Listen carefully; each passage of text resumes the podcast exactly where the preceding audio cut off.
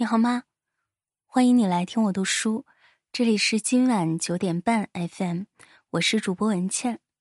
今天我们继续来关注 MU 五七三七的消息，分享的文章来自微信公众号“闲时花开”。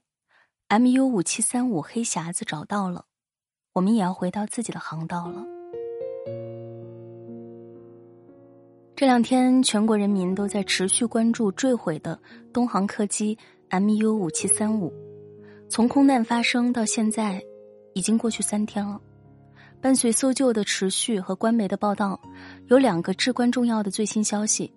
第一个，失事飞机上的其中一个黑匣子找到了。飞机上共有两个黑匣子，一个是苍音记录器，一个是数据记录器。被找到的这个黑匣子遭到了破坏。但储存单元存在且相对完整。搜救专家初判，这个找到的黑匣子是苍蝇记录器，它已经连夜被送往北京修复一码，这将为分析判断事故原因提供重要的依据。我们离真相查明又向前迈了一步。感谢灾难和悲痛、雨水和泪水中昼夜搜索的救援人员。第二个。消防救援人员连续搜救两天后，不仅发现了更多的飞机残骸，而且发现了人体组织碎片。这是搜救的进展，这是沉重的悲伤。任何劝慰在此刻都显得苍白。奇迹没有发生，为 MU 五七三五的遇难者默哀。还有，现场搜出来的那张写着“平安扣”的纸条。已被确认是一位二十二岁的直播女孩留下的。她姓周，做翡翠直播的。老板和同事说她努力上进，自律要强，声音很好听。直播前总要做好各种功课。平安扣纸条是从小周直播笔记上掉下来的。三月二十一日空难发生当天，他乘坐 MU 五七三五前往广州直播。他朋友圈的最后一条消息是：“我觉得女孩子应该人间清醒，努力上进，自律且坚定。你要记住，是花自然香，是爱自然长。春暖花开，人间多爱，他再也回不来。”昨天夜里，有个在疫区上网课的高三女生给我留言，听闻空难发生后，我的眼泪就一直流，一直流。我什么也干不了，就连学习都没办法集中注意力。我每隔两分钟都要刷一次手机，期盼奇迹能够发生，空难真相赶紧公布。疫情、空难、意外、死亡，让我甚至怀疑坐在书桌前学习还有什么意义。这个女生的来信代表了很多朋友的共同状态：恐惧感支配下的毁灭感。是灾难发生之后，所有幸存者的集体创伤。关注这场灾难的我们，既然不能做更多，那就要做好自己的心理建设。三点建议和朋友们分享：第一，做好手头的事情，是对不确定性最好的制衡。突如其来的空难让每个人都非常恐慌、非常不安，特别是一百三十二位失联同胞，还有他们身后的一百多个家庭。让局外人的我们在无法想象的惊恐中陷入巨大悲痛。关注没有错，但过分关注、沉浸于庞大的信息流中，无法分辨真假。一会儿听这个这样说，一会儿又听那个那样分析，一晃一天过去了，极其变得焦虑又神经质。因为没有掌控住自己的当下的生活，反而更容易沉浸于灾难的不确定性中，变得消极和悲观。哎呀，我什么都做不了，做再多有什么意义呢？谁知道明天会发生什么？如果我们从灾难里只是习得了恐慌，那是对灾难最大的误解。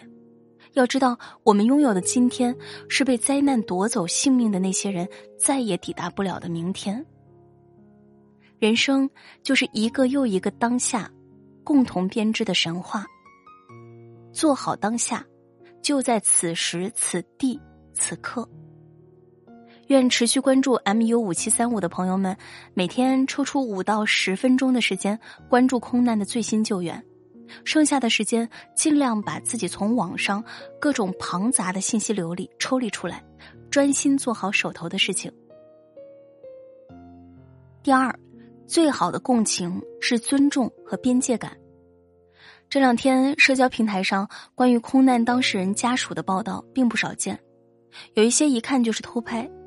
我建议大家都不要录制或传播空难受害者家属过于悲痛的图片和视频，即便他们是你认识的人，也不要泄露他们的隐私，保持克制和尊重。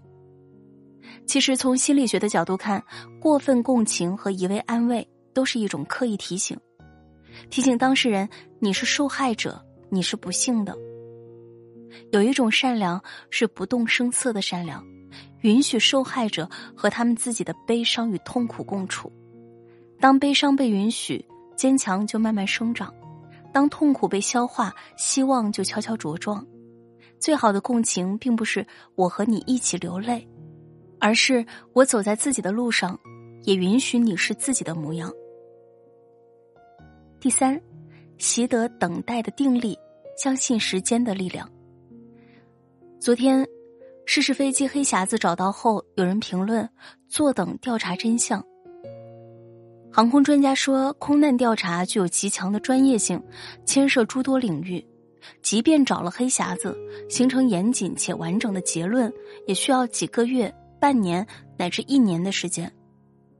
人类历史上的空难，有些调查需要数年才能完成。相比坐等真相，我们更应该做的是给调查时间。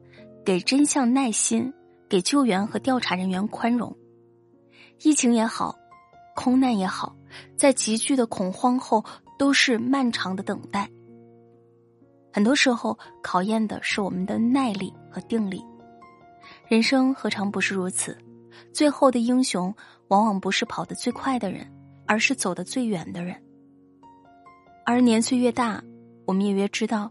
等待却不恐慌，努力却不强求，是多么稀缺的品质。MU 五七三五坠毁在青山中，无法再返航。但我们，身为幸存者的我们，要慢慢回到自己的航道上，当个建设者，建设好自己的工作，建设好自己的小家，建设好自己的内心，认真做事，踏实做人，温煦待人。如是，就很好。这篇文章就分享到这里，晚安。